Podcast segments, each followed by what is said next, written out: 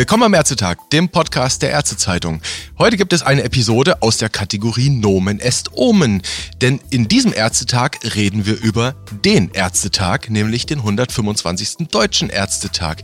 Der findet pandemiebedingt außer der Reihe am 1. und 2. November in Berlin statt. Und unter anderem soll dort ein neuer Vizepräsident bzw. eine neue Vizepräsidentin der Bundesärztekammer gewählt werden.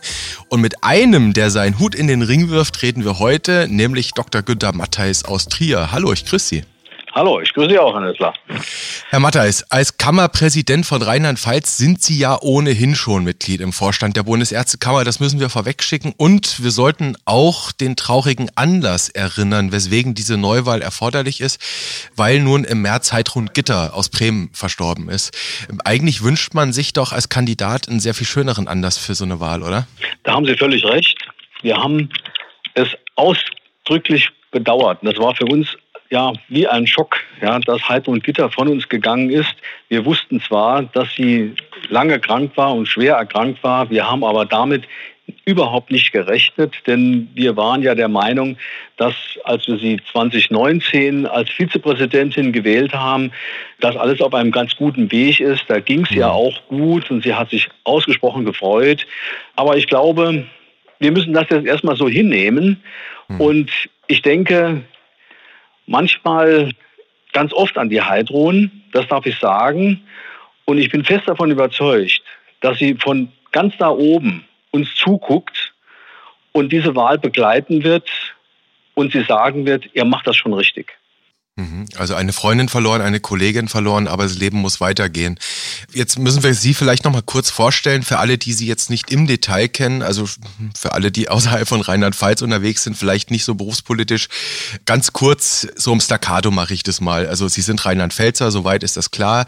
1958 geboren, Sie sind seit 1983 approbiert, seit 1990 sind Sie Facharzt für Chirurgie. Sie arbeiten als Sektionsleiter für die Thoraxchirurgie am Krankenhaus der Bar barmherzigen Brüder in Trier. Das heißt, man weiß auch schon, in welchem Gebiet sie da aktiv sind. Sie sind seit 2016 Präsident der Landesärztekammer in Rheinland-Pfalz, aber eigentlich schon sehr viel länger berufspolitisch engagiert. Und was man hier auch sagen kann, Sie sind auf der Liste vom Marburger Bund. Auch da sind Sie aktiv. Mit Blick auf die Bundesärztekammer, warum kandidieren Sie für das Vizepräsidentenamt? Also ich glaube, es braucht einen Input aus der Klinik. Mhm. Denn wir haben ja zwei Vizepräsidenten oder zwei einen Präsidenten beziehungsweise eine Vizepräsidentin aus dem hausärztlichen beziehungsweise fachärztlichen Vertragsarztbereich. Mhm. Und dass jetzt jemand dazukommt, der den Input aus der Klinik mitbringt mhm. und die Sichtweise aus dem Krankenhaus da repräsentiert in diesem Dreiergremium, ist, glaube ich, mehr als natürlich. Und äh, am Ende ist das natürlich auch ein Angebot ja, an alle, ja, zu sehen, wir repräsentieren hier die deutsche Ärzteschaft in ganzer Breite. Mhm. Und aufgrund meiner Erfahrungen in der Kammerwelt mhm. und auf meiner, aufgrund meiner berufspolitischen Erfahrung, die es mittlerweile Jahrzehnte wert, glaube ich, dass ich mir dieses Amt zutrauen kann und bin auch aufgefordert worden, seitens des Marburger Bundes, aber auch von anderer Seite zu kandidieren. Und deswegen habe ich diese Herausforderung angenommen. Mhm, verstehe. Und da das Credo im Gesundheitswesen ja eh seit einiger Zeit, seit vielen Jahren eigentlich schon, das Einreisen der Sektorengrenzen ist, rechnen Sie sich wahrscheinlich auch ganz gute Chancen aus. Ich denke schon, denn es braucht diesen Blick glaube ich, aus dem Krankenhaus heraus, aus der Angestelltenperspektive, einfach um das zu komplettieren. Denn mhm. wir dürfen ja eines nicht vergessen. Es ist es wäre schlimm, wenn wir uns in irgendeiner Form jetzt in diesen Tagen auseinanderdividieren. Und wir mhm. brauchen einfach Meinungsbilder, die divers den Blick auf das Gesundheitssystem richten. Wir kriegen eine neue Bundesregierung, wir kriegen eine neue Gesundheitsministerin oder Gesundheitsminister. Mhm. Da braucht es einfach den Input, äh, möchte ich mal sagen, aus verschiedenen Perspektiven, um da entsprechend auch unterwegs zu sein. Mhm. Krankenhausperspektive, jetzt wissen wir ja alle, also Krankenhaus Setting stationärer Sektor ist ja der mithin ganz große, was die Zahl der Köpfe angeht. Und natürlich der Sektor, wo es eben auch um die Tätigkeit als angestellter Arzt, angestellte Ärztin geht, egal in welcher Hierarchie. Jetzt wissen wir auch, das Thema Anstellung nimmt natürlich im ambulanten Bereich einen immer größeren Anteil aus. 40.000 im Moment sind es laut KBV-Angaben. Das heißt, Sie würden dann sich auch als Vertreter der angestellt tätigen Ärzte sehen innerhalb der Bundesärztekammer. Also ich sehe mich präliminär natürlich als Vertreter der angestellten Ärztinnen und Ärzte. Aber als Präsident müssen Sie auch lernen, das breche ich das mal auf Rheinland-Pfalz mhm. herunter, dass Sie für alle sprechen. Es ist ein Angebot, ja, natürlich, insbesondere ja, für die Delegierten aus dem Krankenhaus, aber ich spreche eigentlich für alle. Mhm. Ja, und die Erfahrungen, die man als Krankenhausarzt nun aus dieser speziellen Perspektive hat, die muss man halt einbringen. Und Sie haben ja eben schon gesagt, die Sektorengrenzen sollen ja durchlässiger werden. Wir brauchen breite Tore. Mhm. Und deswegen ist diese Perspektive einfach auch ganz wichtig. Äh, und es muss auch klar sein, dass der Designierte oder, oder der sich zur Wahl stellt als Vizepräsident jetzt natürlich nicht nur die Krankenhausärzte oder die Angestelltenseite vertritt, sondern das für alle. Sie müssen alle vertreten, selbst diejenigen, die im Ruhestand sind. Und da sind wir ja bald bei einer halben Million. Ärztinnen und Ärzte in Deutschland. Jetzt haben Sie schon gesagt, okay, Sie, Sie kommen natürlich aus dem Krankenhausbereich, stehen auch als Mitglied im Marburger Bund natürlich für diesen Bereich, vertreten auch die Angestellteninteressen, aber wollen, wenn Sie Beck-Vizepräsident werden, alle Ärzte in Deutschland vertreten. Welche Themen wollen Sie denn noch setzen oder anders gefragt, welche Themen wären Ihnen wichtig, die Sie in die Vizepräsidentschaft einbringen wollten? Also mir ist zunächst mal wichtig, als erstes die Freiberuflichkeit. Mhm. Und die Freiberuflichkeit, die trifft natürlich für alle Ärztinnen und Ärzte zu. Oftmals kommt das nicht so richtig an. Auch Krankenhausärzte und angestellte Ärzte, beispielsweise in MVZs, sind Freiberufler. Das ist mir ein ganz wichtiges Anliegen. Deswegen bin ich auch hier mit der Landesärztekammer Rheinland-Pfalz relativ zügig nach meinem Amtsantritt in den Landesverband der freien Berufe eingetreten mhm. mit der Kammer und bin in Rheinland-Pfalz auch erster Vizepräsident. Dann bin ich ein Verfechter, ja, sag ich mal, im Kampf gegen die Kommerzialisierung der Medizin. Mhm. Das ist mir ein ganz, ganz präferenzielles Anliegen, darf ich sagen, weil das unterschätzt wird. Mhm. Das gilt nicht nur für den Krankenhausbereich, Stellen Sie sich vor, da werden Renditen aufgerufen von 15 Prozent nach einigen Jahren oder so. Aber es gilt noch mehr für den ambulanten Bereich. Und deswegen komme ich auch nochmal zurück auf die Freiberuflichkeit. Das ist ein ganz, ganz wichtiger Baustein unseres Berufsbildes. Hier müssen wir sehr wachsam sein und müssen am Ende auch darauf achten, dass halt beispielsweise Investoren oder Hedgefonds, um es besser auszudrücken, nicht am Ende auch in die Selbstverwaltung eindringen mhm. ja, und uns am Ende vorschreiben, wie irgendetwas zu gehen hat. Nehmen Sie die Weiterbildung oder mhm. so etwas. Das ist mir ein ganz wichtiges Anliegen. Und dann bin ich jetzt schon für die Bundesärztekammer sozusagen oder für den Vorstand der Bundesärztekammer die Schnittstelle zu allen Transplantationsgremien. Mhm. Das ist so mein zweites Feld, ja, das ich halt bevorzugt bearbeite. Das ist, dreht sich hier halt um die äh, Organtransplantation und das ist komplexer, als man denkt. Es geht hier nicht nur beispielsweise um die Widerspruchslösung, sondern es geht um sämtliche Gremien, die da aufgerufen werden. Das ist Prüfkommission, ja, Überwachungskommission haben wir da ja, ja auch. Ne? Überwachungskommission, ja, es geht beispielsweise um diese ganzen Themen drumherum, Transplantationsregister, ja, und ständige Konferenz, ständige äh, Konferenzorgantransplantation, also all diese Dinge. Das ist mir deswegen wichtig, weil ja äh, das ein Feld ist, bei dem, auf dem die Bundesärztekammer normativ wirkt. Eines mhm. der wenigen Felder übrigens, auf dem die Bundesärztekammer tatsächlich fast gesetzgeberisch auf dem Weg ist. Und da gibt's ja immer, das wäre nochmal ein Thema für ein separates Gespräch. Ja, Matthijs, das schreibe ich mir mal auf den Zettel, nämlich die große, auch rechtsphilosophische Debatte über die Rechtsetzungsfähigkeit der Bundesärztekammer als Verein.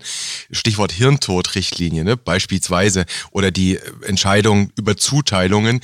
Ich glaube, wenn wir darüber jetzt, äh, total spannendes Thema, wenn wir darüber jetzt reden, dann dauert es ein bisschen länger. Ja, das Abendfüllen, das kann ich Ihnen sagen. Aber ein sehr spannendes Thema. Ich mache mir mal ein kleines Post-it irgendwo hin. Vielleicht können wir bei Gelegenheit über das Thema mal reden. Sehr gerne. Lassen Sie uns noch mal über die über die, Ihre Kandidatur reden bei der Bundesärztekammer. Was ich interessant fand, dass Sie den Begriff Kommerzialisierung verwendet haben. Hin und wieder wird ja fälschlicherweise in diesem Diskurs von von anderen der Begriff Ökonomisierung verwendet, was ja eigentlich falsch ist, weil er was völlig anderes ausdrückt. Also Kommerzialisierung heißt, da wird quasi Kapital generiert zugunsten Dritter. In dem Fall halt Private Equity Hedgefonds, das sind dann so die Begriffe. Und Sie haben jetzt davor gewarnt, naja, wenn also beispielsweise im ambulanten Bereich, da kennen wir das ja insbesondere auch schon bei den Zahnärzten, wo dann richtig Gesundheitsindustrie auf einmal da mitmischt und ja, Kapital reingibt ins Gründen von MVZ, über welche Wege auch immer. In den USA können wir das ja wunderbar mustergültig beobachten, wie sowas geht, dass die dann im Zweifel auch über ihre Ärzte, die für sie tätig sind, Einfluss im Kammersystem und im KV-System nehmen können. Habe ich Sie da richtig verstanden richtig. bei dem Zeichnen der Gefahr? Ganz genau. Wir haben das mhm. in Rheinland-Pfalz erlebt, tatsächlich, nicht im ärztlichen, sondern im zahnärztlichen Bereich. Mhm. Denn da ist das genau so passiert. Da hat, ist es vorgekommen, dass der Vorsitzende, ehemalige Vorsitzende der Kassenzahnärztlichen Vereinigung seine Praxis an Private Equity verkauft hat. Mhm. Und ist KV-Vorsitzender geblieben. Oha. Und das ist genau der Punkt, den ich meine. Mhm. Ja, wenn wir das zulassen und hier nicht ausgesprochen wachsam unterwegs sind, dann haben wir genau das, was wir natürlich nicht wollen, nämlich dass uns die Freiberuflichkeit irgendwann flöten geht und wir von Fremdkapitalgebern mehr oder weniger abhängig sind und die uns aufoktroyieren, wie etwas zu gehen hat, was wir zu nehmen haben und was für welchen Patienten in Frage kommt. Mhm. Ich glaube, das muss man bei dieser ganzen Debatte immer im Auge haben und man muss ganz genau verfolgen, wohin beispielsweise Praxen, aber auch Kliniken gehen, was da geschieht und dem müssen wir so ein bisschen entgegenhalten. Mhm, verstehe. Freiberuflichkeit, da haben wir beide übrigens was gemein. Als Journalisten sind wir ja auch so ein Katalogberuf. Das heißt, der Begriff des freien Berufs, den kennen wir ja zum einen aus dem Einkommenssteuerrecht. Es gibt, Sie haben schon gesagt, BFB oder eben LFB, die entsprechenden Verbände, wo sich die freien Berufe zusammentun. Und ein, ein Kernmerkmal des freien Berufs ist ja die Regeln das Thema Berufsausübung unter sich. Das heißt, der Gesetzgeber sagt, ihr habt das bitte zu regeln. Es gibt dann eben für die Ärzte gibt es entsprechende ja, Heilberufegesetze und da ist eben klar geregelt, die Kammern haben das als Körperschaften bitte intern zu regeln, die Berufsausübung. Das wissen wir alles so weit, so klar.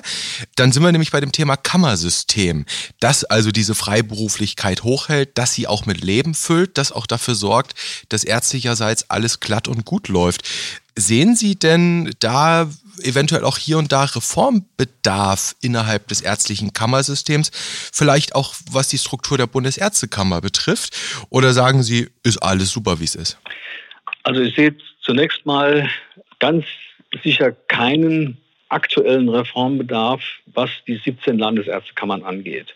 Das mhm. ist klar geregelt und das läuft auch sehr gut. Und die Länder fahren damit eigentlich ausgezeichnet, bedienen sich dieser Expertise mhm. und haben damit im Grunde genommen einen Partner gewonnen, also mit der Ärztekammer, die eigentlich, wenn man das richtig macht und man gemeinsam unterwegs ist, manches Problem schon gelöst hat. Mhm. Bei der Bundesärztekammer ist das etwas anderes. Ja, mhm. Sie haben recht, das ist ein nicht eingetragener Verein. Und wir sind aber eigentlich unisono der Meinung, dass das auch so bleiben soll. Das hat den großen Vorteil, das sage ich jetzt einfach mal so, dass wir keine Rechtsaufsicht zunächst mal haben, mhm. sondern im politischen Raum uns relativ frei bewegen können. Es ist eine Arbeitsgemeinschaft der Landesärztekammern. Mhm.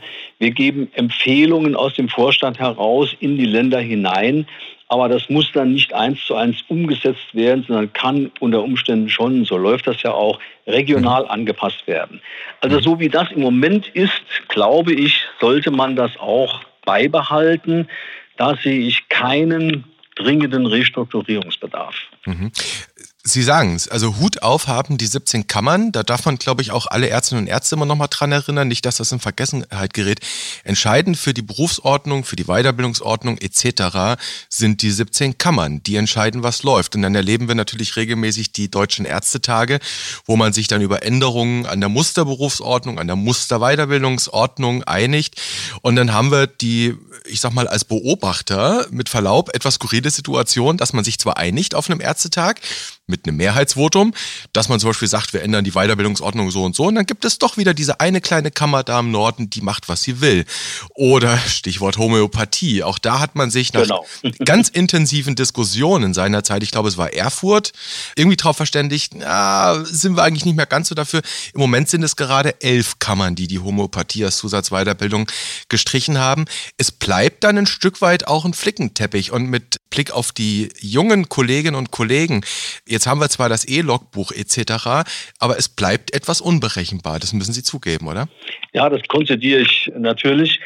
Äh, und Sie haben mit der Homöopathie eigentlich ein, ein Paradebeispiel aus der Musterweiterbildungsordnung genannt. Hm. Die Homöopathie hat genau diese Diskussion nochmal zutage gefördert. Mhm. Also ich bin auch ein Verfechter gewesen, dass man die Homöopathie streicht. Mhm. Ja, konnte mich aber in meiner eigenen Kammer damit nicht durchsetzen, beispielsweise. Mhm.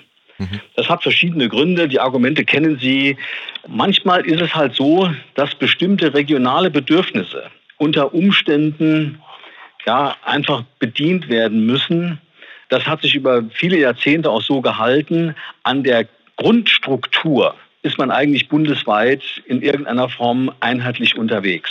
Mhm. Es sind Nuancen, es sind Besonderheiten, ja, wir haben beispielsweise in Rheinland-Pfalz eine Besonderheit für die Geriatrie, ja, dass wir diese Fachkunde Geriatrie für die Hausärzte geöffnet haben und so weiter. Mhm. Aber am Grundgerüst ändert das eigentlich nichts.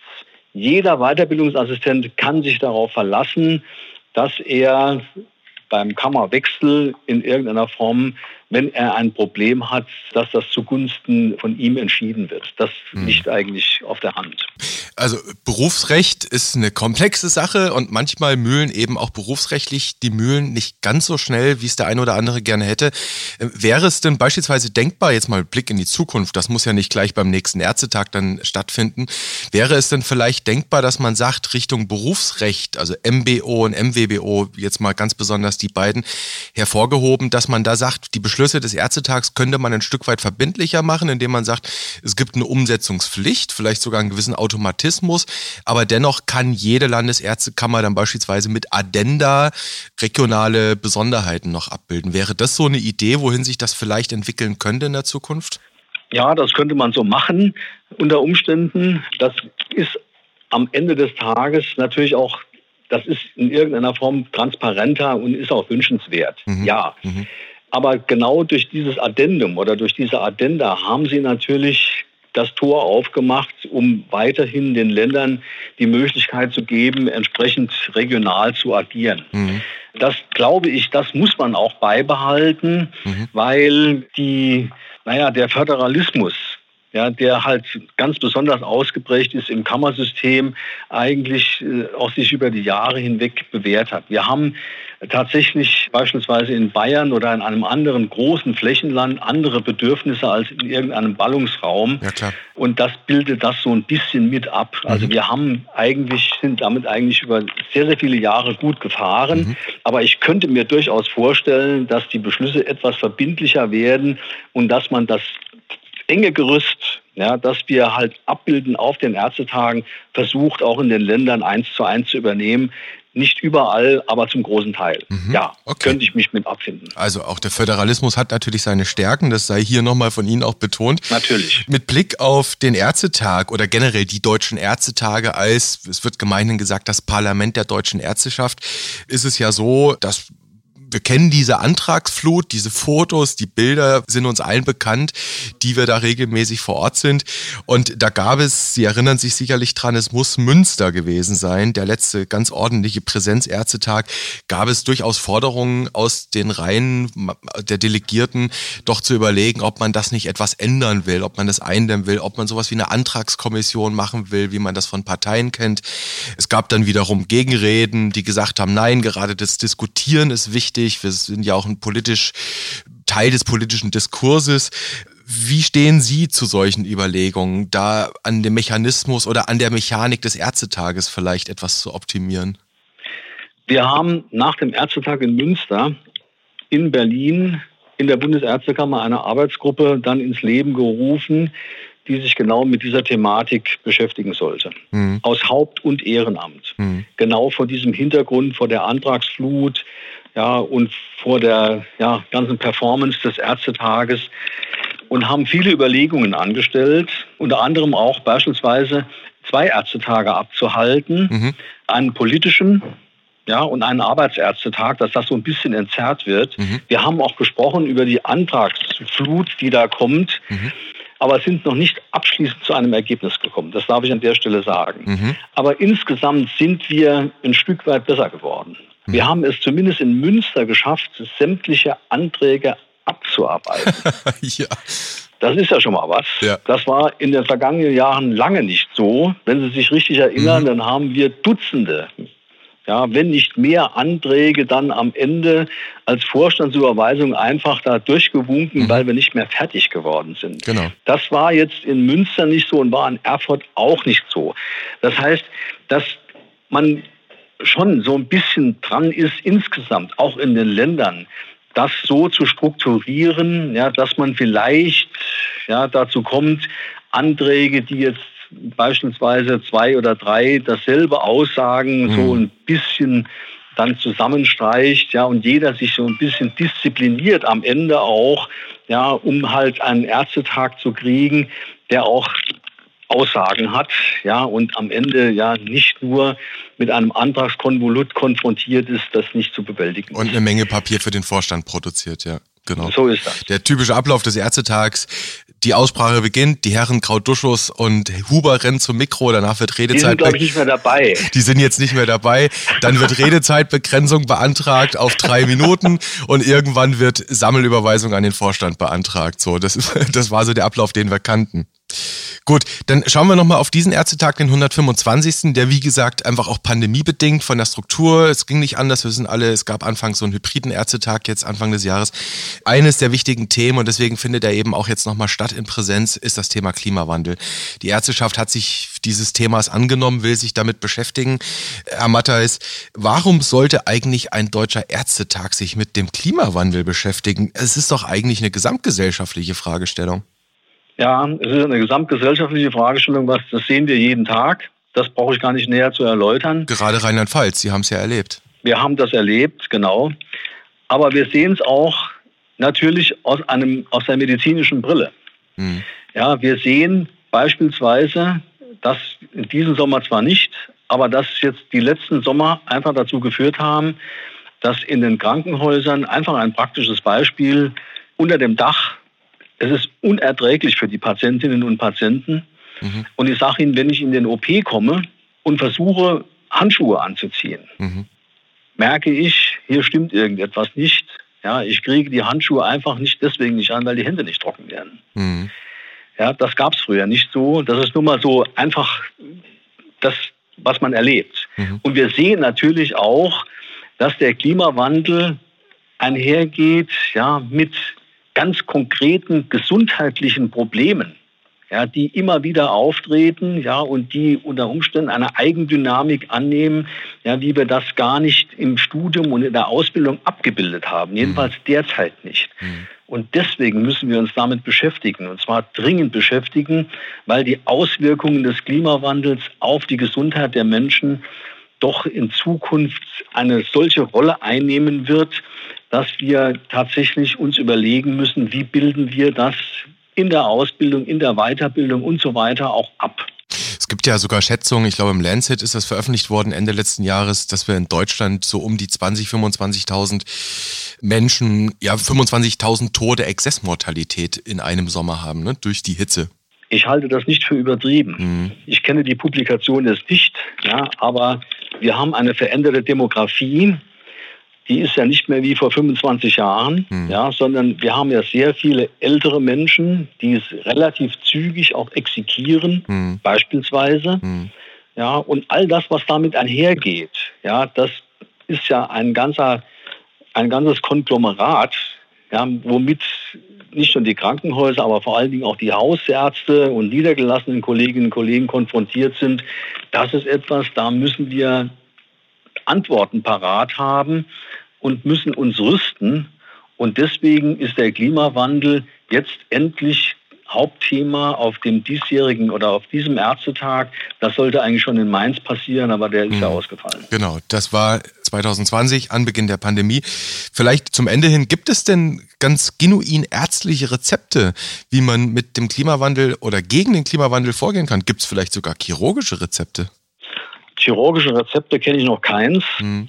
Ja, das chirurgische Rezept ist ja unter Umständen, dass ja wir indirekt ja versuchen, prospektiv baulich darauf hinzuwirken, ja, in den Krankenhäusern, dass wir halt äh, so bauen, ja, dass die Patienten so ein bisschen protektioniert sind, mhm.